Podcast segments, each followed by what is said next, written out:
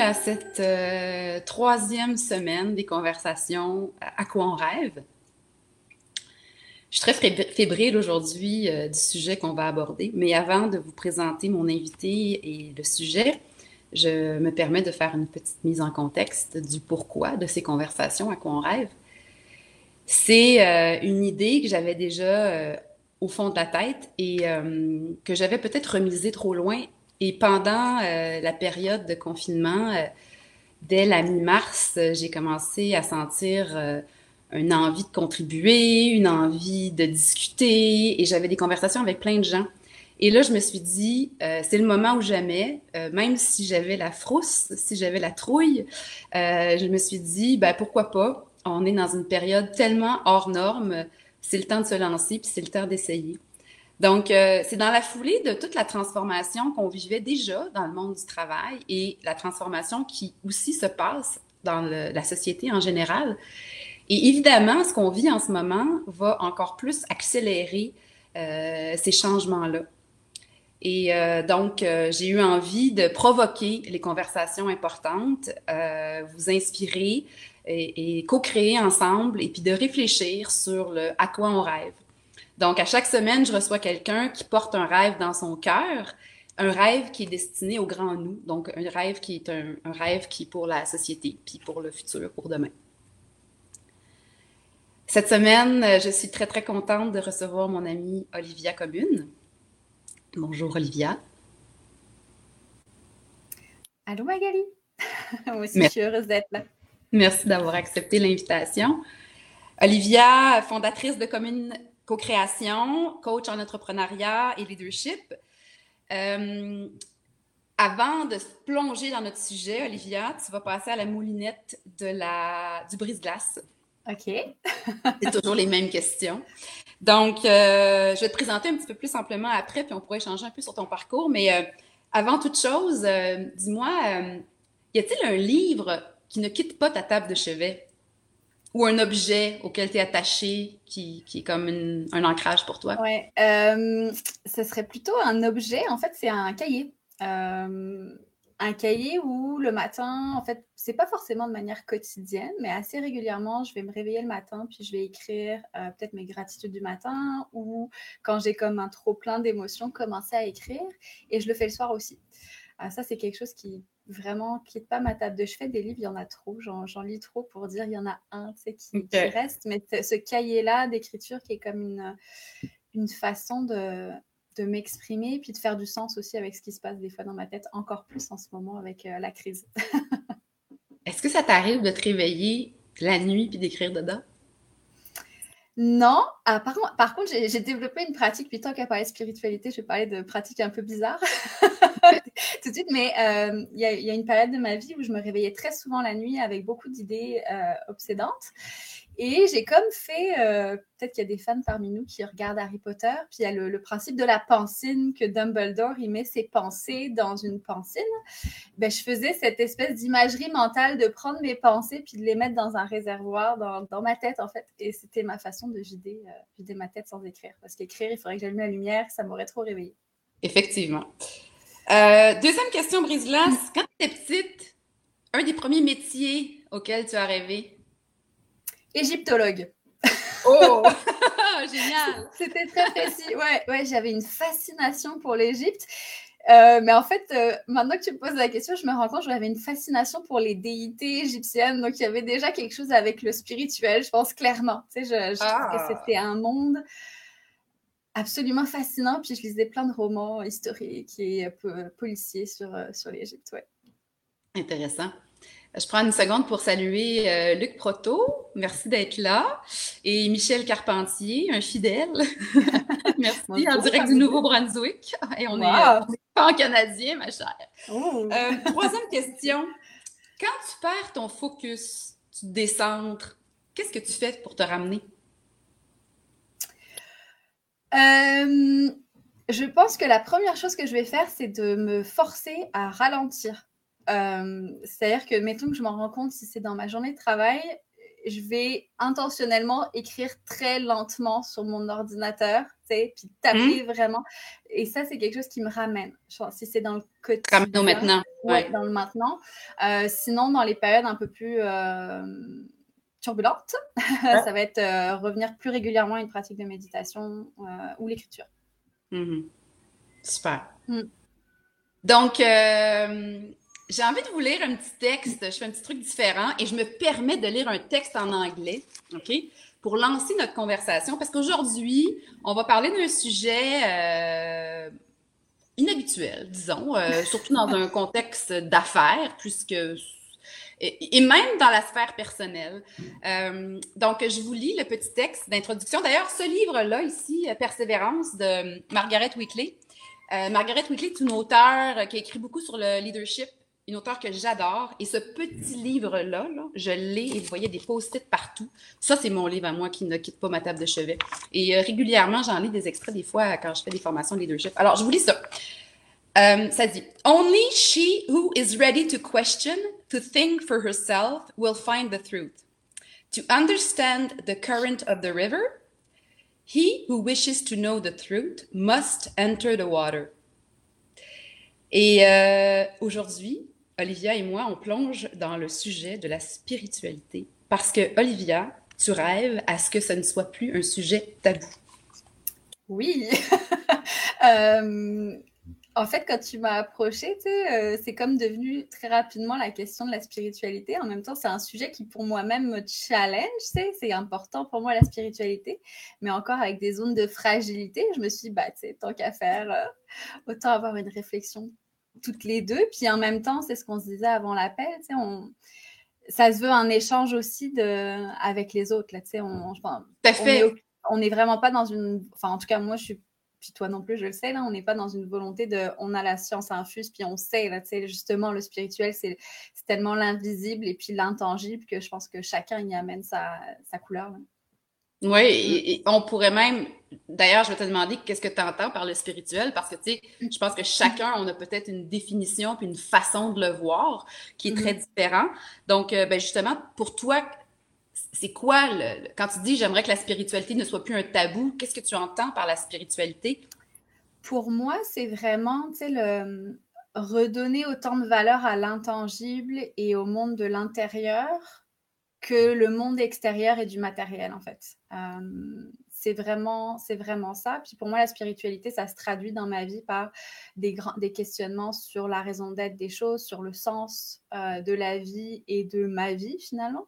Mais, euh, mais c'est vraiment plus cette remettre l'intangible et la réflexion intérieure dans la vie du quotidien, tu sais, puis dans le collectif là dans le fond. Mm-hmm. D'ailleurs, euh, Luc Proto, qui euh, j'ai nommé tout à l'heure, qui fait partie de notre, euh, qui, est présent en ce moment avec nous, on avait demandé des témoignages aux gens. Luc me disait, il l'a écrit de façon publique, donc je me permets de le citer, que pour lui, c'était l'harmonie entre le tangible et l'intangible, entre le physique et l'esprit, et que c'était l'interconnexion entre la perception, les cinq sens, l'intuitif, le ressenti, la quatrième dimension. Et même la cinquième dimension, la hein? cinquième, même la cinquième. Puis, euh, il y a quelqu'un qui m'a écrit aussi que pour, euh, pour, pour, elle, la, la spiritualité, c'était, c'était en quelque part la vie, c'était quand même en quelque part l'essence même de la vie. Euh, et puis, dans la foulée des témoignages, j'ai été très surprise. Il y a quelqu'un de mon entourage, quelqu'un dont je suis très, très proche, qui m'a témoigné de sa foi, de sa, de, qui était chrétienne et qui, pour qui c'était très, très important dans sa vie. Et elle m'a dit, euh, moi, j'aimerais tellement un jour, euh, bon, évidemment, c'est une métaphore, euh, pouvoir aller m'asseoir dans un chalet et que Dieu m'attende au coin du feu. Et donc, elle me parlait de l'importance de sa relation avec Dieu. Et ça m'a beaucoup surpris parce que ben, c'est quelqu'un de qui je suis quand même proche, puis on n'a jamais abordé ce sujet-là. Donc, je me suis dit, effectivement, il y a peut-être une forme de, de tabou. Euh, mm. Elle me l'a pas caché parce qu'évidemment, le moment où j'ai posé la question, elle en a parlé, mais on n'avait jamais mis ça sur la table avant. Ouais. Donc, euh, qu'est-ce que tu vois de tabou là-dedans? Euh, il y, a, y, a, plein, plein de choses. Je pense que déjà, il y a le, le, tabou, on l'a parce que probablement qu'on est tellement dans une vulnérabilité profonde quand on rentre sur la question de la spiritualité, des croyances, parce que là, c'est vraiment des croyances qui sont très personnelles, qui ne sont pas partagées par, euh, par toutes et tous. Donc déjà, le, de les dévoiler, c'est se mettre dans un état de vulnérabilité. Donc il faut qu'il y ait une confiance qui soit établie, qu'on sente qu'il y a une écoute de l'autre et un non-jugement. Euh, je pense que, et donc, mine de rien, à, à notre niveau, quand on n'ose pas en parler, on contribue à, à, cristalliser finalement cette notion de sujet dont on ne doit surtout pas parler. Mm-hmm.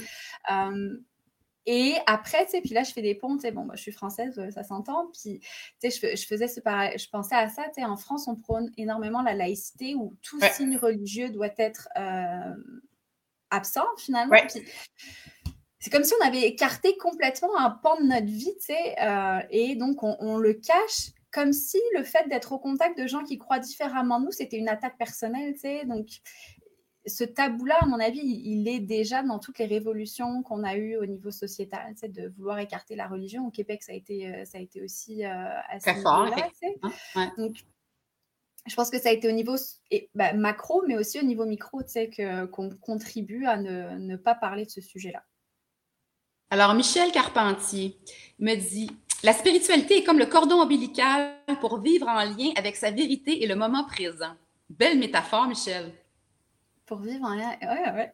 ah, c'est comme si c'est quelque chose qui nous relie. Mm-hmm. Euh, c'est vrai que ça, ça, ça, relève des croyances. Puis on le sait qu'on a tous des croyances. Hein? Les croyances, c'est ce qu'on a dans notre esprit. On s'est forgé ça avec notre éducation, avec ce qu'on a appris, les expériences. Et on n'est pas, on, pas mal à l'aise de savoir que toi, moi, puis quelqu'un d'autre, on a des croyances différentes. Mais quand on est dans la croyance spirituelle, ah ben là, tout d'un coup, c'est différent. Mais parce que, parce que tu sais, dans le spirituel, je pense que c'est lié au fait qu'on est tellement dans l'intangible non visible qu'on n'a pas de preuves. Tu sais, on n'a pas de preuves.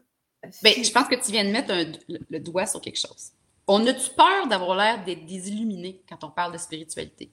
Complètement. Je pense que, tu sais, on vit tellement dans un monde qui vit. En fait, tu sais, le nouveau Dieu, là, dans notre monde actuel, c'est le matériel, c'est le factuel, c'est le chiffre, tu sais. Ouais. Mais la, spiritualité, on est complètement à l'opposé de ça, tu sais. Donc, on a. C'est cette peur-là, effectivement, d'être, de passer pour euh, des parias, quelque part, tu sais, en tout cas.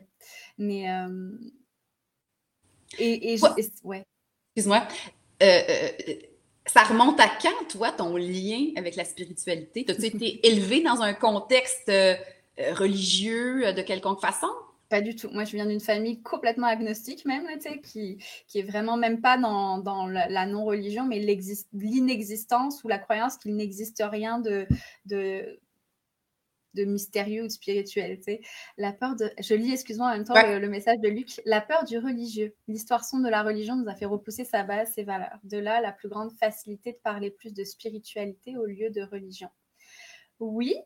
Puis je, fais, je rebondis sur ce que, ce que vous dites, Luc. Puis euh, je lisais euh, hier quelque chose qui était intéressant qui, euh, qui disait que la religion, c'était plus un mouvement collectif et la spiritualité, un mouvement individuel. Ben, oui, puis moi, j'ai lu un autre truc du genre qui disait que dans le fond, la religion, c'est le véhicule pour vivre sa spiritualité, mais qu'on peut la vivre de toutes sortes de façons. Alors, effectivement, on peut avoir une vie spirituelle sans une dénomination officielle d'une religion X ou Y, mais c'est à travers des rites collectifs d'une religion que certains choisissent de l'exprimer, effectivement.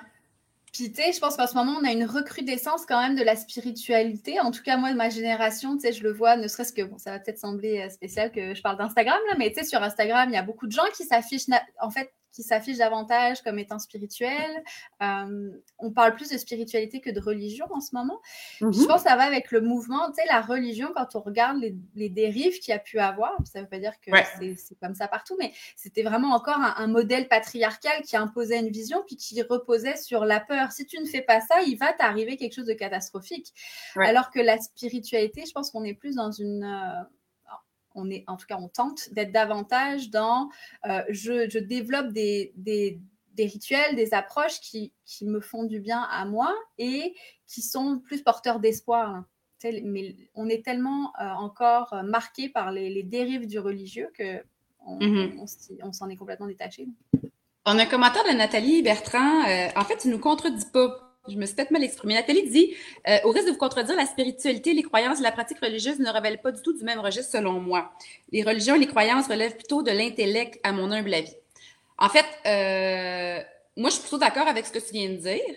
Euh, le lien que je fais entre la religion et la spiritualité, c'est que je pense que certaines personnes vont utiliser le cadre d'une religion pour aller la vivre et l'exprimer. Mais moi, je suis plutôt d'accord que la spiritualité relève plus d'une espèce de, de relation intérieure avec des, euh, des aspirations, avec plus grand que soi, avec nos valeurs profondes.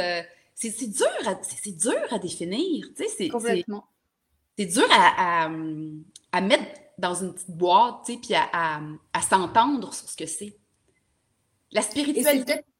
Oui, vas-y c'est peut-être ça aussi qui fait que justement, on n'arrive pas à, on n'en parle pas autant. On est aussi une société qui aime mettre, catégoriser les choses, euh, puis mettre dans une boîte. Et justement, la spiritualité, si elle s'exprime au niveau individuel, chacun on a notre propre interprétation. Donc, on ne peut pas vraiment créer une grande boîte qui va, qui va inclure tout le monde. T'sais. Fait que toi, là, donc, tu viens pas d'une famille qui avait une pratique ou qui t'ont amené sur la voie de la spiritualité? On va rester sur notre sujet. on parle pas de religion, on parle de spiritualité. Donc, ce n'est pas quelque chose que tu as discuté avec tes parents ou vous n'aviez pas de rite ou de pratique quelconque de cet ordre-là. Non, tu sais, je suis donc, pas baptisée, là. Et, donc, toi, là, quand est-ce que c'est arrivé dans ta vie? Euh, je pense que ça a été, ben, tu sais, comme je te disais, là, mon, espèce de passion de, de l'Égypte, je pense que reposait déjà sur cette fascination du, du, monde spirituel que l'Égypte, en tout cas, était, euh, par lequel l'Égypte était véhiculée dans les livres que je lisais. Mais tu sais, je me souviens, puis je t'en ai déjà parlé, mais euh, tu sais, vers 7-8 ans, tu sais, je me, je me souviens avoir dit à mes parents, moi, plus tard, j'aimerais ça vivre dans un monastère. Parce que c'était la représentation que j'avais d'un endroit où je pourrais rentrer en connexion avec plus grand que moi. Puis peu importe le nom, que ce soit Dieu, que ce soit l'univers, là, pour moi, c'était plus la, mm-hmm. connexion à plus large. Et, j'imagine qu'à 7 ans, tu n'étais jamais allé dans un monastère. Donc, tu avais une. Jamais, j'étais. de ce que c'était. J'étais jamais allée dans un monastère, j'avais jamais été à la messe. Tu sais, je suis pas. Mes parents sont complètement athées. Euh... J'avais jamais fait de catéchisme, mais c'était ce que j'avais identifié comme étant le lieu possible pour vivre ça. Et comment euh, tes parents ont réagi à ça? Euh, écoute, moi, la, façon dont je m'en souviens, après, est-ce que c'est vraiment ça? Mais une espèce d'incrédulité. Mes, parents étaient complètement incrédules, mais pourquoi elle veut ça? Puis de non-compréhension. Puis à ce moment-là, j'ai pris la décision enfant, là, je m'en souviens très bien, de me dire, ah, je peux pas parler de ça. Je, je, me, je me suis sentie euh, un peu, tu sais, le, le, côté français sarcastique, euh, on va utiliser l'humour sarcastique, là, c'est ça qui est ressorti. Mhm. Puis mhm. je me suis dit, bah, ok, je peux, je peux pas parler de ça, tu sais, ça ne doit pas exister, c'est honteux un peu, mhm. j'ai mis ça, euh, étouffé ça euh, sous les Luc nous dit, les gens sont plus confortables de dire namasté que amen. Est-ce plus une mode? Est-ce que c'est plus cool? D'ailleurs, je, me demande combien de personnes connaissent la, définition du namasté, mais, c'est un fait. Euh, je me suis fait la réflexion, moi, souvent dans des cours de yoga, à la fin, tous ces rituels-là, les gens embarquent là-dedans, euh, mais je les verrais je les, anticiperais être plutôt inconfortables si on était plus dans une autre, euh, forme de, manifestation. C'est une mode, cette mode, cette espèce de méditation. c'est une mode ou c'est un besoin auquel les gens ben, je pense qu'il y a le besoin de, de, connecter puis de faire sens dans nos vies. Je pense que ça, il est, euh, il est euh, universel. Tu sais. Après, je pense que les approches, il y a un effet de mode dans l'approche. Clairement, tu sais. Puis effectivement, en ce moment, l'approche euh, plus bah, yogique fait partie de, de, cet effet de mode. Mais Effectivement, tu sais, puis je veux dire, euh, ça, on peut faire des liens avec, on vit dans une société quand même qui est, euh, qui est mercantile, puis même la spiritualité peut, euh, peut tomber dans ce, dans ce schéma-là, quoi, de, de commercialisation, puis de mercantilisme. Donc, mmh mais après, le besoin de sens et le besoin de se connecter à soi pour pouvoir connecter aux autres, il, il, est, il est partagé, tu sais. Et parlons-en de, de toi sur... Euh, toi, elle se traduit comment? ta spiritualité, si tu veux bien nous, en donner un petit bout, hein? Tu nous révèles pas. Oui, oui, non, bah, bien sûr. Euh, bah, tu sais, si j'ai accepté d'en parler, c'est que je, je, peux, je, je, veux bien me dévoiler. Euh, tu sais, c'est pas forcément dans, de, dans des choses qui sont forcément très, très visibles. C'est vraiment dans, dans, un questionnement constant. Tu sais, quel est le sens de ma vie? Quelle est la, la contribution grâce à bah, grâce à la vie que je porte, que je veux, euh, que je veux donner. Tu sais. Donc, c'est vraiment une question d'abord, pour moi, c'est un mouvement de l'intérieur vers l'extérieur. Donc, c'est vraiment cette question-là existentielle, en fait, vraiment. Et après, elles sont portées par des pratiques, mais euh, ça peut être aussi bien bah, des pratiques de, méditation, qui ne sont pas forcément d'ailleurs des méditations euh, yogiques, ou je pense que la méditation, c'est juste de, de rentrer à l'intérieur. De rentrer à l'intérieur, tu sais. Donc, euh, on n'est pas obligé de suivre un, protocole spécifique, mhm. tu sais. Euh, euh, l'écriture, pour moi, marcher en nature, en fait, c'est une pratique c'est une pratique spirituelle parce que c'est quelque chose qui permet de calmer le mental, tu sais, la tête, puis redescendre dans le cœur. Tu sais. Donc, ça, c'est à ce niveau-là. Mm. Bon, alors Nathalie nous lance dans une question qui fait effectivement partie de, notre conversation. Alors, on y va, on y va d'emblée. Oui puisqu'on parle d'un présumé tabou, euh, ça serait quoi l'importance ou en fait en quoi ce serait positif que ça soit plus un tabou puis que ça soit plus extérieur? OK. Tu veux y aller ou j'y vais? Ben, je vais te laisser y aller puisque c'est ton énoncé de rêve. Hein? en fait, pourquoi ça me semble important que la spiritualité soit plus un tabou? Parce que je pense que si on veut changer le monde de demain puis redonner du sens au demain, à demain, tu sais, ça passe par commencer par individuellement à avoir cette, cette réflexion de sens. Mais après, c'est pas forcément l'objectif n'est pas que euh, on soit à pouvoir euh, pratiquer librement ou en tout cas librement oui, mais pratiquer de manière ouverte devant ou partager à tout ce qu'on fait dans notre intimité. Là, c'est vraiment pas ça. C'est plus qu'est-ce que ça va permettre que on puisse avoir cette question du sens et surtout comment ensuite on va l'amener dans les sphères qui sont plus publiques. Je ne sais pas si, c'est clair ce que j'essaye d'exprimer. Puis, euh, mettons que ceci se passerait, là. Mm-hmm. Imaginons qu'on se projette dans le futur et que euh, là, on, vérifie, puis effectivement, ce n'est plus tabou du tout de se dire spirituel, peu importe comment tu la vis, la spiritualité. Et euh, comment ça pourrait teinter cette, euh, ce, collectif du travail, par exemple, ou en quoi ça peut, euh, en quoi ça changerait quelque chose qu'on puisse être plus euh, open par rapport à ça, disons. C'est sortir du placard. Hein, tu m'as sorti ça l'autre jour. Tu m'as dit un peu comme sortir du placard. ouais, puis après, j'ai fait, ouais, mais tu sais, l'analogie, elle est comme, je pense qu'on ne vit pas autant de persécutions que, que les communautés LGBTQ, là, mais. ouais, ouais, ouais. Non, non, mais il y a quand même ce sentiment-là, tu sais je pense que ça ferait en sorte que on se réveillerait un petit peu tous, puis on aurait peut-être plus le courage aussi de remettre en question les pratiques. si on parle dans le professionnel des entreprises où il y a des choses qui sont complètement aberrantes, ou comme citoyen et citoyenne, remettre en question est-ce que ça fait vraiment du sens de, privilégier tout le temps, bah, très souvent le profit à la place des humains, etc.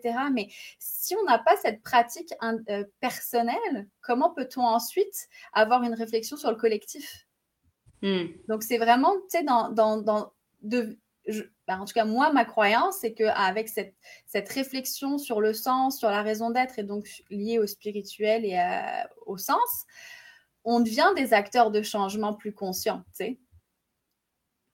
J'ai lu euh, dans un article euh, dont la source m'échappe, mais je vous la mettrai sur le, je l'ai, je l'ai clippé quelque part, je vous l'écrirai après la conversation.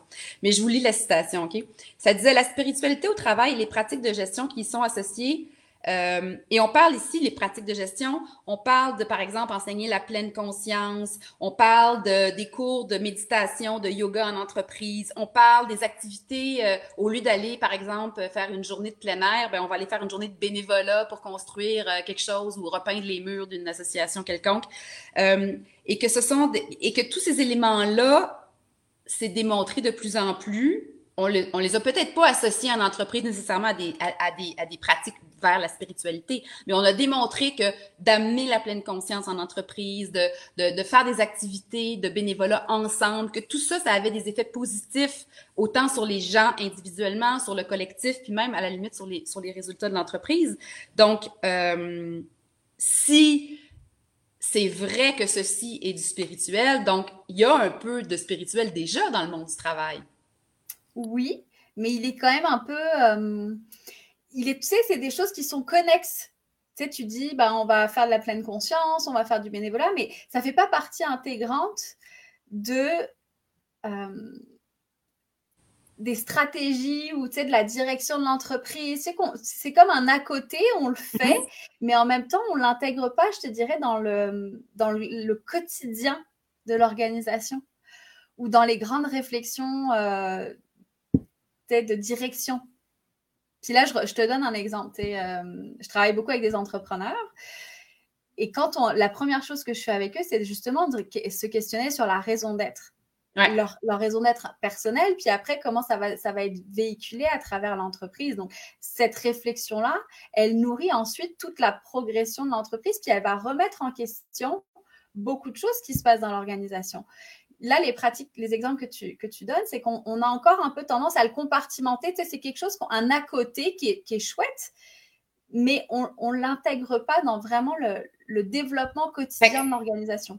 Donc, pour toi, là, d'intégrer la, spiritualité en entreprise, ça voudrait, ça passe d'abord et avant tout par la notion du fameux sens qu'on veut donner, la mission, puis là de le porter. Donc on n'est pas dans la, la, la c'est le, le, sens du, la raison d'être, à quoi on sert, le au nom de quoi.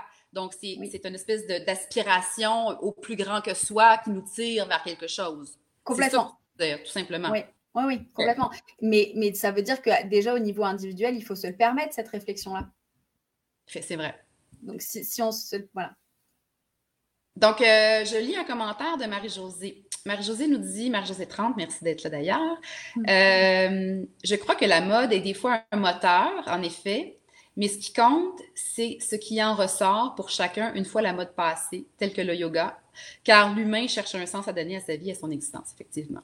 Mhm. Donc, euh, c'est vrai que des fois, ça prend. Euh, peut-être que cet effet de mode qui est présent, là, qui, fait en sorte que, comme ce que tu disais tantôt, que sur Instagram, les gens se permettent de se présenter comme spirituels, disons, ben que ça, ça nous donne une forme de permission, en fait, de, pouvoir un peu plus comme s'afficher ou de se sentir moins seul dans notre petit coin à, avoir ces, pratiques ou ces, euh, ces aspirations spirituelles-là, en fait. Mm-hmm. Oui. Puis, tu sais, dans le quotidien, après, ça va être, euh, bah, tu sais, on on fait un peu le même métier, mais tu sais, quand tu, quand rencontres, quand tu es en entreprise, puis que les gens se rencontrent pour une facilitation, etc., ben, nous, on les, on les connecte au, tu sais, on fait un check-in, euh, comme tu l'as fait là, où tu, et ça te fait, ça fait redescendre dans le cœur, puis en, en amenant les gens dans cet espace-là, après, on va être vraiment plus ouvert à la question du sens, puis à la question de aussi on va les gens vont laisser plus leur intuition parler, etc. Mais si c'est annoncé comme ça, tu sens quand même qu'il y a une espèce de résistance, tu sais que les gens oh faut faire attention, tu sais ça peut ça peut faire peur. Tu sais. Mm-hmm. Donc euh, pour moi, si, si, le spirituel prenait vraiment toute sa place dans le monde de demain, par exemple dans l'entreprise, comme demandait Nathalie, ce serait ben, les gens embarqueraient, tu sais, puis il n'y aurait pas cette crainte de qu'est-ce qu'on va penser, puis qu'est-ce que, est-ce que ça va amener forcément des résultats euh, de performance, etc.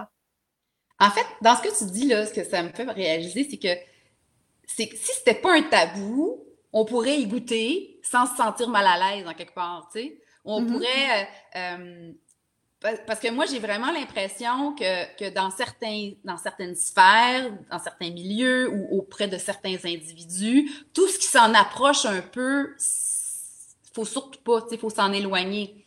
Euh, donc, déjà, si c'était pas un tabou, on aurait juste comme le droit d'essayer ou le, on, on, se sentirait pas mal d'embarquer, par exemple, dans un, une pratique X ou Y ou une méditation en gros. Tu sais, moi, j'ai vu des, des, des, des, des, groupes de leaders euh, faire une méditation super assumée, quasiment se tenant la main, mais j'en ai vu d'autres avoir le goût de partir en courant parce qu'ils avaient l'impression qu'ils allaient rentrer dans une secte. Donc, on est, on est dans, très polarisé. Ah. Euh, je lis... Euh, Lorena qui nous dit Merci d'avoir ces conversations. C'est important d'adresser ce sujet. On en sort tous plus riches après ces échanges, faire en sorte que ça ne soit plus tabou. Lorena, je serais curieuse de, de, vous entendre sur ce que vous entendez, vous, par la spiritualité, puis qu'est-ce que ça voudrait dire que ça soit pas tabou? Euh, François Perra. François nous dit La spiritualité en entreprise, est-ce à dire que les employés manquent d'équilibre dans leur vie personnelle qui peut nuire à leur rendement professionnel? L'effet bénéfique de ces exercices de groupe viserait surtout alors à fidéliser les employés en créant un sentiment d'appartenance et à apaiser un manque de sens associé aux tâches. Qu'en pensez-vous? Tu vois, ce qui m'est monté quand j'ai lu le commentaire de François, puis en fait, pour moi, le fait que la spiritualité soit tabou, c'est qu'en fait, on a deux vies parallèles. Puis, tu sais, je le vois, j'ai plein d'amis qui, qui, ont une vie spirituelle dans leur vie personnelle, mais c'est comme si quand tu arrives dans le monde du travail, on l'accroche au porte-manteau, puis tu sais, là, on est on rentre, on est une autre personnalité. Puis là, avec ce que dit François, c'est oui, pour, pour, pour moi, c'est vraiment de dire, ben, si c'était plus tabou, on serait tout le temps pleinement nous-mêmes, que ce soit dans notre vie personnelle ou dans notre vie professionnelle. Il y a, un peu cette, espèce de, de, de, dichotomie entre le personnel et le professionnel. Donc, c'est vrai que ça peut. Le fait que ça soit pas tabou, déjà, pourrait effectivement juste permettre de s'amener tel qu'on est. Après, ça veut pas dire que on utilise le terrain du travail pour nécessairement l'exercer puis l'épanouir. C'est juste qu'on arriverait avec pleinement ce qu'on est. En même temps, dans ce que le commentaire que, que, que voyons, François vient de faire, ce que je trouve intéressant, moi, c'est que c'est la deuxième partie. Euh, Peut-être que l'entreprise peut effectivement contribuer à nourrir un peu ce besoin. Parce que je pense fondamentalement, ça c'est vraiment une croyance très personnelle, je crois que nous sommes tous spirituels. Je crois qu'on on, est comme ça. Et, et, je pense qu'on a tous, en quelque part, une forme de besoin de le nourrir, puis on va le chercher. Il y en a qui le nient, il y en a qui y vont beaucoup, euh, mais, moi, j'ai l'impression que ça fait partie de, de, de, ce qu'on est comme humain. Je ne sais pas si ça fait du sens ce que je dis là. là. Ben oui, oui, oui, je pense, oui, complètement. Puis c'est effectivement, si on permet ça, puis que si tout le monde exprime sa spiritualité, ben, ça veut dire que dans l'entreprise, tout à chacun va pouvoir vraiment nommer avec assurance c'est quoi la contribution qu'il veut avoir au sein de l'organisation, euh, au sein de la, raison d'être de l'organisation, puis d'être finalement co-créateur de son rôle, plutôt que d'être imposé par une, euh, structure ou, euh, ou une définition de tâche. sais. Là, je, fais comme un changement de paragraphe. Je vais vous euh, citer quelque chose que j'ai lu hier. Euh, vous connaissez Marie-Josée Harel. Marie-Josée Harel a écrit un livre qui s'appelle Rendez-vous avec l'infini, confession d'une femme en quête spirituelle. Et j'ai lu un entretien qu'elle a fait sur, euh, je pense que c'était sur, en tout cas, je sais plus sur quel article. J'ai lu ceci hier dans une petite recherche Internet. Et Marie-Josée Harel dit que le principal tabou vient souvent du fait que les gens confondent spiritualité et religion. Et qu'en fait, elle, c'est elle qui dit que d'après elle, la religion, c'est plus un chemin parmi tant d'autres pour l'exprimer ou la vivre, mais que c'est pas nécessairement, que ça va pas nécessairement ensemble. Et euh, sur cette même lignée-là, à un moment donné, elle cite l'auteur euh, Marianne Williamson avec la citation là, qui dit que notre peur la plus profonde n'est pas d'être inapte, que notre peur la plus profonde, c'est d'avoir un pouvoir extrêmement puissant. C'est notre lumière intérieure et non notre noirceur qui nous effraie le plus. Puis dans l'article en question, dans l'entrevue, là, je résumerai pas tout ce qu'elle dit, mais en quelque part, elle, elle associe beaucoup la spiritualité puis sa quête spirituelle à laisser cette lumière intérieur émerger et rayonner et, une façon un peu de nourrir le feu, si je peux dire. Mm. Mm. C'est drôle que tu parles de Marianne Williamson. Tu avais dit, ah, si jamais tu veux montrer des livres qui t'ont. Euh, ben, c'est ça. Attends, voilà, je suis alignée. Mais euh, donc, c'est le livre de... qui a fait connaître, en fait, Marianne Williamson, qui s'appelle A Return to Love, un retour à Moi aussi, je l'ai amené. tu sais, comme. Moi, j'ai lu ça. Euh, quand j'étais en pleine dépression, tu sais, puis qui a été ma première, euh, je pense, vraie réflexion d'adulte spirituel, là, mettons. Et ce livre-là, je pense que c'est, en tout cas, s'il y avait une Bible, mettons, ce serait celle-ci. J'y retourne régulièrement. Après, c'est certain que, tu sais, puis on parle beaucoup du religieux, du spirituel, il y a énormément, tu sais, on parle beaucoup de, de Dieu, God, etc. Donc, faut aussi avoir une ouverture d'esprit puis y mettre ce que, ce que ça veut mhm. dire pour nous. Tu sais, euh, voilà. Mais moi, dans ce temps-là, là, j'aime euh, j'aime quand on se permet de dire bon, ben ça, elle, elle met God, là, mais mais plus grand que toi. Euh, ça peut être Shiva si tu veux, ça peut être peu importe. C'est le c'est le c'est le dénominateur. C'est un mot pour représenter la chose Complètement. Oui, oui. Mais, mais, mais, ça peut être, moi, personnellement, quand j'ai commencé à découvrir ces lectures-là, ça m'agaçait énormément, ces références-là à Dieu, qui pour moi me, me, me renvoyaient directement à l'espèce de catholicisme très, très, euh, tu sais, euh, rigide, là. Oui. Marie-Josée euh, nous dit, je suis d'accord avec toi, Magali, nous sommes des êtres spirituels à la naissance et je crois que nous devenons conditionnés à être déconnectés de notre esprit ou de notre spiritualité pour aller se mettre plus dans la tête. Et tu as des enfants, Olivia, moi aussi. Puis moi, je, ben, j'en ai une, moi. Et euh, il y a des moments où je me suis retrouvée à, à faire des blagues. J'appelais ma fille mon petit Bouddha, dans le sens que elle, elle m'avait, elle me sortait des réflexions sur la vie, euh, et moi, je pense réellement, je, le vois, je le, je, le vois en elle. Là, elle est rendue à 10 ans. Je sais pas quand est-ce que ça bascule puis ça part avec le conditionnement, mais je me réfère à des exemples très, très jeunes. Et je pense qu'effectivement, on est avec cette espèce de connexion-là et cette ouverture-là, en tout cas. Ben écoute, là, je vais te partager quelque chose d'assez fou. Un jour, je dis à Emma, donc Emma, c'est ma plus jeune, c'est qui a, 7 ans et demi, mais je pense que quand on a eu cette conversation-là, elle devait avoir 5 ans et demi, 6 ans. Puis euh, régulièrement, je dis à mes enfants, ah, merci, je suis tellement heureuse d'être ta maman, merci de m'avoir choisie. Puis moi, je dis ça parce que dans mes croyances, bon, c'est ce que. Mais tu sais, je n'ai pas expliqué le pourquoi du comment, là, ce que ça voulait dire pour moi. Puis là, elle me dit, ah, tu sais, maman, euh, oui, euh, j'étais là-haut, puis j'ai décidé de venir dans ton ventre. sais, elle me sort ça, mais j'ai jamais rien expliqué de cette croyance-là. C'est elle qui m'a dit ça. Écoute, quand elle m'a dit ça, les yeux se sont remplis. Puis effectivement, tu sais, je vois Lucas qui, lui, a 9 ans et demi, il perd de ça. Tu sais, il rentre, euh, ben, il y a l'influence des amis, etc. Puis euh, ça m'amène sur la question, ben, tu sais, effectivement, quand tu es spirituel, dévoilé, puis que tu as des enfants, moi, la question que je me pose souvent, c'est qu'est-ce que je leur, qu'est-ce que, qu'est-ce que je leur transmets? Est-ce qu'ils ne risquent pas de se faire moquer par leurs amis s'ils, s'ils en parlent? étant donné ce tabou qui est présent, il y, a, il y a une volonté de les protéger, mais en même temps, en les protégeant trop, est-ce que je les empêche de continuer à vivre cette spiritualité qui est inhérente finalement à, mm-hmm. l'humain? Donc, ça, ça amène pas mal de questionnements.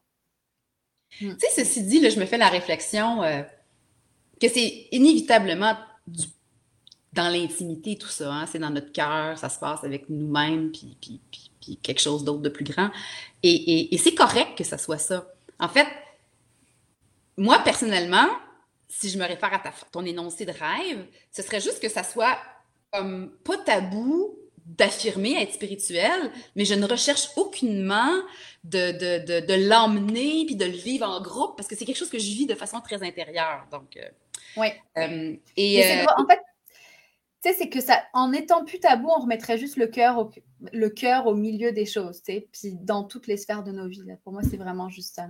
Ben, tu vois, ça rejoint un peu, euh, Lorena, tantôt, nous a écrit, puis je voulais qu'elle nous, nous, explique un peu sa position, puis elle répond, pour moi, la spiritualité, c'est d'avoir une connexion avec soi-même, nourrie en continu, qui permet de mieux connecter avec les autres. Je trouve cette phrase vraiment belle, et j'y adhère de façon authentique, qui fait ressortir ce qui nous habite et qui permet de mieux travailler ensemble. Sans que ce soit euh, libellé comme en étant comme étant hippie ou euh, exclusivement féminin ou secondaire face à la place qu'on donne à la performance et à la réussite. Euh, donc effectivement, moi je suis plutôt d'accord avec la position de Lorena qui revient à mon histoire de dire que c'est un peu comme une façon de cultiver cette lumière, cette force intérieure. Puis moi, je serais curieuse, là, ceux qui sont là, là qui nous écoutent, là, je veux dire, même ceux qui prient jamais, là, qui, dans un moment où ça allait vraiment mal, où on n'était pas bien, où on avait un proche malade, qui ne s'est pas risqué à faire une prière sans trop savoir qui on priait, tu sais? Parce que dans des moments où on est complètement vulnérable, puis qu'on n'a rien de, de, concret, on n'a plus de contrôle, ben c'est souvent là où, où, où, où, en tout cas, où je, vois les gens peut-être se permettre d'aller comme s'accrocher à quelque chose de plus intangible, puis de faire des, des émettre des souhaits, euh, que ce soit envers euh, un Dieu quelconque ou envers la vie ou envers plus grand que soi ou, ou juste le geste de dire de se brancher sur son cœur au lieu de se décrocher de la tête. Juste, mm. juste ça. Juste la pratique de vouloir avancer dans la vie plus branché sur le cœur que sur la tête ou en équivalence. Déjà, ça, pour moi, c'est un acte spirituel. Complètement. Oui, c'est, c'est, en ce moment, on marche un peu à l'envers. Hein. C'est la tête qui dirige tout, alors que ce serait effectivement de, d'aller dans le cœur, puis ensuite utiliser effectivement l'intelligence euh, du de notre cerveau pour, pour planifier certaines choses. On en a quand même besoin, mais il est trop prédominant, il prend trop de place. Euh, je fais un pont avec, euh, avec ce que disait Lorena. Elle parlait du féminin dans les livres que j'ai lus, je vais les partager, euh, que j'ai beaucoup aimé dernièrement, c'est La puissance du féminin. C'est qui qui a écrit ça? C'est une Française, l'autrice euh, Camille Fez. Libre, sereine et sacrée, renouée avec vos forces profondes. Et mais je fais quand même un autre point, un autre pouce avec ça, c'est qu'effectivement, tu sais, on vit quand même sur un monde qui repose sur, c'est ce qu'on, je pense qu'on l'a peut-être déjà abordé, mais sur la, sur la question de la du masculin, puis, puis même, j'irais même du patriarcat, puis je pense que le, la question du cœur, de la spiritualité, c'est de vouloir remettre le féminin, au cœur de tout ça. Je, je, me permets de faire un petit commentaire. Euh, on a la charmante Martine qui assure la techno, la techno derrière. Martine est au Maroc en ce moment et elle dit il y a l'appel à la prière justement en ce moment. c'est très drôle. Ah, c'est euh, drôle. Donc, euh, Audrey, qui faisait référence à la notion de la prière, qui disait que oui, euh, pour la première fois depuis le décès de son père, euh, elle lui a parlé pendant la nuit, a eu un sentiment qui lui répondait. fait qu'effectivement, on, on, on, glisse là, je crois, dans des moments où on, on, en a besoin. Puis là, je vais vous faire une révélation, OK? Moi, j'ai un item religieux qui est un chapelet je n'égrène pas mes, petites graines de chapelet, c'est pas ça que je fais du tout. Mais c'est le chapelet de ma grand-mère qui était euh, qui, a, été une figure vraiment importante dans ma vie. Puis euh, à un moment donné, euh, je l'ai ressorti puis je l'ai mis à côté de, moi. Puis des fois, quand je médite ou quand je, sens que j'ai besoin de me connecter ou quand je suis découragée ou quand je manque de courage, je le prends dans ma main puis je m'imagine que ça me rapproche de ma grand-mère. Puis ma grand-mère a toujours été quelqu'un d'enveloppante. Mais tu sais, c'est comme un. Ben, je, ne sais même pas si c'est pas une prière, c'est pas une pratique, mais pour moi, cette icône-là, le sens que je lui donne, pour moi, c'est une forme de spiritualité. Moi, je, je, l'amène là. là. Je, mm-hmm. déforme peut-être la définition du dictionnaire, mais, mais, mais moi, ça en fait partie. Puis c'est. En quelque part, c'est quoi? Ça fonctionne ça me rassure pour vrai. Oui. Et puis c'est ça, le but. Je pense que c'est, se donner du courage aussi de, que d'avoir cette pratique spirituelle, quelle qu'elle soit d'ailleurs. Hein. Puis le, propos, effectivement, est que chacun puisse avoir sa pratique sans, en toute liberté, euh, sans sentir qu'il y en a une qui est meilleure qu'une autre. C'est, euh, Mais oui, ça donne du courage. Penses-tu que c'est le mot qui bug? C'est dans le sens que le mot spiritualité, euh, parce que tout ce dont on parle, que nous on met dans le sac de la spiritualité, j'ai l'impression que c'est relativement euh, que ça c'est pas que sais que je sais pas moi si mon histoire de chapelet là, va traumatiser le monde, mais j'ai l'impression que non, euh, d'avoir un item, une roche qui nous fait penser à quelqu'un, qu'on trouve qui nous fait du bien. Tu sais, c'est ça, ça, on dirait que ça passe. Mais la notion de spiritualité, probablement à cause, moi je le, je le relis vraiment à cause de la, du lien qu'on fait avec la religion, mm-hmm. qui, qui devrait pas, mais qui, qui, qui, qui, a été beaucoup rejeté au Québec et dans d'autres, euh, en France aussi d'ailleurs, euh, que c'est le mot qui, qui est fait. Parce que les pratiques dont on parle, celles-là, j'ai pas l'impression qu'elles sont, qu'elles sont tabous, moi. Qu'est-ce que vous en pensez, nos, euh, nos gens qui sont avec nous, là? Oui, on va voir. Mais moi, je suis assez d'accord. Je pense que c'est le mot, mais c'est étonnant quand même, tu sais, que ce soit encore aussi teinté de, de crainte. Imaginons quelqu'un qui, euh, qui nous entend puis qui se dit, oh mon Dieu, euh, ça m'appelle. Euh, c'est quoi? Comment on part comment si on a le goût de, de, de, s'assumer plus là-dedans? Tu sais, on, on y a-tu des. Ça part-tu par une lecture? Ça part-tu par un euh, Ou quelqu'un qui se dirait, c'est quoi? Et moi, j'ai l'impression que c'est complètement, ma vie est complètement vide de spiritualité. Puis là, les deux filles me donnent le goût de me dire, hey, peut-être que ça manque. On fait comment? Ouais. Ben, tu vois, je pense que aussi, là, bon, je, suis un peu tannée de parler du Covid, là, mais bon, mine de rien, euh, c'est contextuel. Mais je pense que la crise actuelle qu'on vit nous force à avoir, en tout cas pas forcément tous, mais pour beaucoup d'entre nous, ça nous, amène, nous, amène, si tu veux, à, se reposer ces questions-là. Tu sais, puis tu, tu l'as dit, hein, le à quoi on rêve, ça venait de comment tu veux contribuer. Puis tu, me disais, euh, on, parle de demain, etc. Comment ça va être demain, mais justement, il faut commencer par le rêver, ce demain-là. Tu sais. Euh, donc déjà, tu sais, quand tu es face à une crise où là, on nous force, on est forcé à être chez nous, donc à ralentir, et qu'on a pu justement, on ne projette pas vers l'extérieur notre, euh, notre succès ou notre, euh, notre identité, bah, qu'est-ce qu'il nous reste à faire? C'est d'aller à l'intérieur puis se poser ces questions-là, tu sais. Donc, euh, ça serait tout simplement, ta définition, on pourrait dire que la spiritualité, on pourrait ramener ça à simplement être la capacité de se connecter à l'intérieur de soi avec authenticité puis, puis regarder ce qu'il y a là. Mm-hmm. complètement. Puis pour certains, ça va, peut-être que pour certains, ils ont besoin d'une lecture pour les aider à cheminer. Pour d'autres, ça va être, tu sais, de, de, juste s'arrêter puis ressentir ce qui se passe en ce moment, tu sais. Euh, je pense que ça, il n'y a pas de chemin pré préfabriqué, tu sais. Luc Proto dit que par rapport à mon ma questionnement sur le mot, il dit que peu importe le mot, si on est dans l'intangible, on crée un inconfort. Et ça, c'est ce que je comprends, Luc, c'est qu'on fait référence ici à toute la valeur qu'on a donnée à la science, au rationnel, aux faits, aux, trucs euh, qu'on peut regarder avec nos yeux. Là. Mm-hmm. J'ai goût de vous raconter un truc euh, qui, pour moi, est un moment spirituel que j'ai vécu récemment. Euh, un jour où, au début là, du fameux confinement qu'on vit, là, avec tout ce que ça représente, puis la, toute la, la, détresse qu'il y avait, ben, pas tant chez moi, mais autour là, de ce que je vois. Et puis, je me suis, euh, je, suis partie marcher dans une espèce de marche un peu méditative pour mettre de l'air, puis m'aérer l'esprit. Et j'avais cette pensée qui tournait en moi que je j'étais comme dans l'inaction, euh, que j'avais l'impression que je servais à rien, mais pourtant je pourrais servir à quelque chose, puis que je trouvais ça dur de tourner en rond, puis je trouvais ça difficile de pas être en train d'aller faire les formations que je devais, faire, puis tout ça. Et euh, à un moment donné, sur mon chemin, j'ai, mes yeux ont croisé dans la fenêtre un, un, homme âgé qui était dans sa maison. Euh, qui était confiné dans sa maison, hein, comme on s'est fait euh, dire qu'il fallait rester chez soi. Et le vieux monsieur me fait un petit comme ça par la, par la main. Et puis euh, moi, je lui ai répondu avec un grand sourire. Puis là, je l'ai vu s'illuminer de joie. Puis j'ai eu un petit moment de connexion avec cet inconnu-là, simplement dans le sourire et la présence. Et je te jure, Olivia, que j'ai eu l'impression que c'était la réponse à ce que je me disais pendant que je marchais pendant l'heure d'avant où je servais à rien, puis tatati, puis tatata. Puis là, tout d'un coup, c'est comme, ah ben tiens, c'est quoi servir à quelque chose? Des fois, c'est pas grand-chose. Hein? C'est d'être présent, c'est d'être là puis de connecter avec l'autre. Parce que la spiritualité, ça se vit aussi dans la connexion, je pense, non?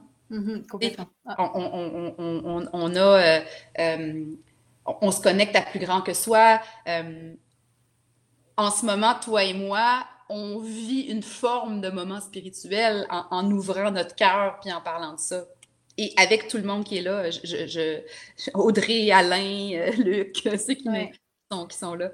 On est Alain qui dit euh, que c'est écouter sa petite voix. Effectivement. Ben, euh, c'est intéressant, Alain, parce que je me suis questionnée ce matin super tôt s'il n'y avait pas un rapport justement avec la fameuse petite voix, l'intuition. Donc, selon Alain, oui. Toi, qu'est-ce que tu en penses? Ben, est-ce que l'intuition, est-ce que ces petits feelings-là intérieurs, ça relève du spirituel? De, oui, puis tu sais, quand. Euh, oui, l'intuition, oui, c'est pour moi, ça fait partie du spirituel, mais c'est.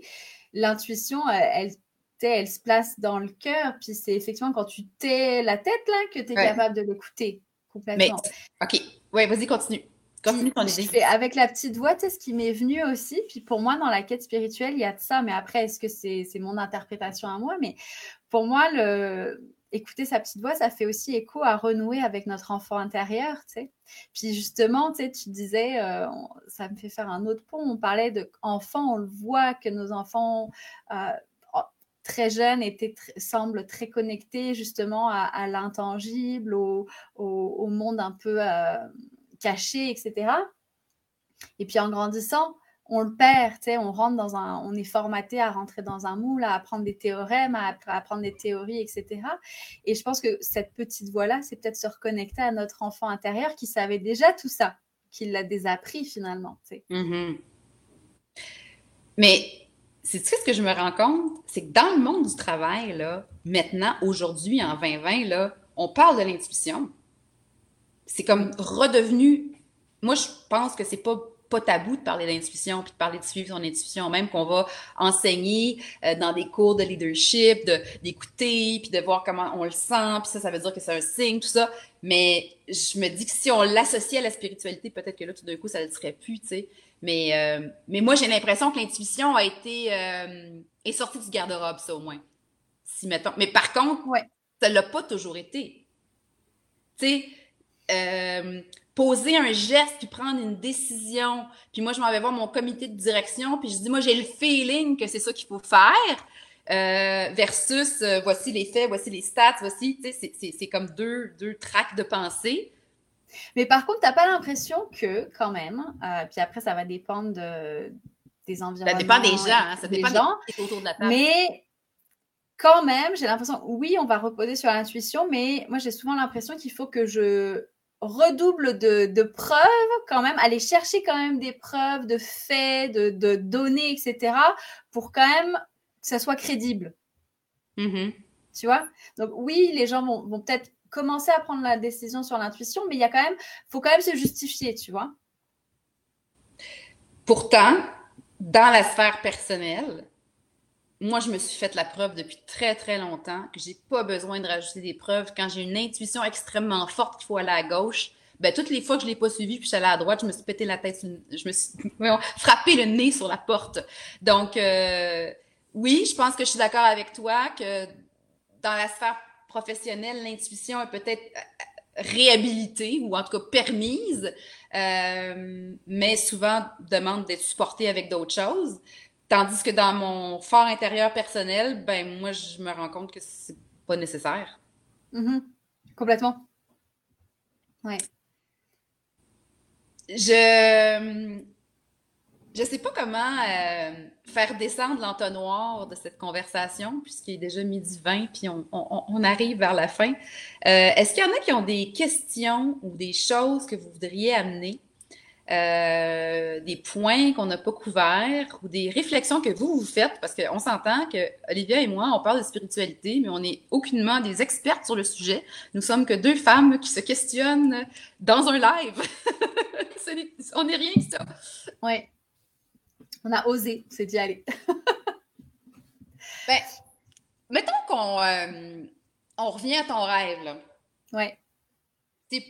Si ce n'était plus tabou, puis si on se permettait de l'afficher un peu plus, là, ça passerait par. Euh, ça serait quoi déjà une, première petite action? Tu sais, en, coaching, on aime ça, un premier petit pas avant de faire une grande révolution. C'est quoi un, premier petit pas qu'on pourrait ben, faire individuellement ou collectivement au travail? Bah, déjà faire un live, euh, c'est déjà une action. Mais euh, je pense, moi, je, je pense la première, le premier petit pas, c'est de se poser la question qu'est-ce qui fait sens pour moi mmh. Déjà, se poser cette question-là, puis et se délester de ce qui ne fait pas sens, justement. Ça, c'est au niveau individuel. Oui. Oui. Puis, j'ai le goût de dire, euh, parce que des fois, quand on parle de sens, puis qu'on parle de par rapport à trouver un sens à ce qu'on fait dans la vie, il y a des gens qui, euh, qui considèrent qu'ils ont, ils ont pas tant d'options, de choix, de, de métier, tout ça. Puis je pense qu'on peut trouver un sens à ce qu'on fait, peu importe ce qu'on fait. C'est de savoir pourquoi on le fait, puis à quoi ça sert. Puis on peut même trouver un sens au-delà de la tâche. Tu sais, par exemple, moi, on travaille, ça pourrait être de, de là, je vais donner un, exemple extrême là, qui est tellement loin de ma réalité. Euh, je, je, je, je travaille dans un, un, abattoir de poulet. OK? Alors, euh, bon, peut-être que je, oui, je nourris les gens, là, OK, bon, c'est un sens facile, mais peut-être que le sens que je trouve, moi, c'est que je suis une personne qui amène euh, de l'authenticité, puis qui amène de la joie dans l'équipe. Puis là, tout d'un coup, mon sens, je le trouve peut-être pas dans ma tâche directement, mais, mais trouver sens, c'est bien au-delà de, des gestes. Hein, c'est ce que j'apporte, puis ça revient encore avec la fameuse lumière de je suis qui, puis qu'est-ce que j'amène à l'extérieur de moi. Oui. Puis, tu sais, des fois, une façon toute simple de se reconnecter à ça, c'est de repenser à des événements de notre vie où, vraiment on s'est senti à notre place ou bien, tu sais, juste dans un état plus de plénitude, puis de se dire, ben, qu'est-ce qui était présent, qu'est-ce qui a fait que ce moment-là m'a apporté cette joie-là, tu sais? Puis de, regarder ben, comment je peux en avoir plus actuellement dans ma vie, tu sais? Fait que ça réfère, ça réfère beaucoup à l'authenticité, puis d'être authentique par rapport à ce que à soi-même, puis c'est ce que Alain nous, nous dit. Je mm-hmm. vais, je vais euh, deux derniers commentaires. Marie-Josée, euh, tu demandes de quoi ça aurait l'air s'il n'y avait pas de tabou. Ben, Olivia, il a répondu tantôt, si tu peux compléter, mais ce que j'ai entendu de ta réponse, c'est que simplement, j'aurais, euh, je pourrais m'amener dans ce que je suis de façon complète. Oui. Je n'aurais pas à cacher cette. Tu n'es pas obligé d'étaler ta spiritualité, mais tu n'aurais pas. Tu pourrais simplement amener complètement qui tu es, puis peut-être le mentionner. Là. Oui, puis tu vois, plus concrètement, tu sais, je pourrais aller dans du très plus concret, Marie-Josée, mais euh, euh, tu sais, en ce moment, je sens qu'avec, par exemple, certains des clients, puis plus en coaching privé, tu sais, il y en a pour qui je sens qu'effectivement, ils sont déjà dans cette quête-là, donc je vais très rapidement embarquer avec eux dans cette réflexion-là. Mais en fait, ça, ce qui serait différent, c'est que je me sentirais plus avoir le besoin de, de sentir une espèce de permission, puis juste d'amener cette option-là plutôt que mmh je l'amène. Est-ce que l'autre va l'apprendre ou pas? Là, c'est après, c'est. Mais au moins, je l'amène. Et je n'attends pas d'avoir la permission de l'autre pour l'amener. Je l'amène. Est-ce que l'autre la veut? Oui, je, la, je, lui, je, lui, je lui donne, je lui transmets. Est-ce que l'autre la veut pas? Ok, c'était juste une option de plus, en fait. Et puis là, ça fait un autre pont en coaching où plus on a d'options, mieux ça vaut. En fait, l'idée, c'est qu'amener cette option de la spiritualité comme, comme une autre, une nouvelle possibilité, finalement, puis mmh. donner plus de euh, j'ai envie qu'on clôt notre conversation avec euh, ce que Luc euh, vient de nous écrire. Il dit La spiritualité, c'est l'essence même de la vie, comme le sang qui irrigue notre corps. Sur le chemin spirituel, il ne faut rien chercher qui serait extraordinaire. L'extraordinaire est dans la profondeur de l'ordinaire. Je suis pas mal d'accord avec ça. Je pense qu'il n'y a rien à ajouter à ça. Alors, euh, ben, merci Olivia d'avoir eu l'audace de parler de ça avec moi ce matin. Merci à toi. Euh, ça se voulait vraiment sans prétention, puis dans l'idée de toujours d'engager puis d'ouvrir. Alors, si, je si on vous a donné le goût de vous questionner puis d'avoir la conversation avec votre chum, votre blonde, votre famille, ben, tant mieux, ça sera mission accomplie. Puis, euh, la semaine prochaine, on poursuit, toujours à la même heure. On va parler de l'école publique sujet d'actualité. Alors, euh, merci à Martine pour la technique et merci aussi à Claire Solinger qui est toujours présente à chaque fois qu'on fait un Facebook Live ou conversation avec un rêve. Et Claire fait du sketchnoting. Ça, c'est un espèce de compte-rendu visuel, ce qui fait que dès demain, sur les réseaux sociaux, vous aurez euh, en une image un extrait de sa perception et de ce qu'elle a capté de notre conversation. Donc, euh, ben, merci, à, merci à ceux qui ont contribué en étant présents dans les commentaires. Et euh, ben, je vous souhaite une belle quête et une belle continuité dans votre spiritualité ou dans votre relation avec plus grand que vous-même. Hmm. Merci Magali, merci à tous et à toutes. Merci Olivia. Merci. Au revoir.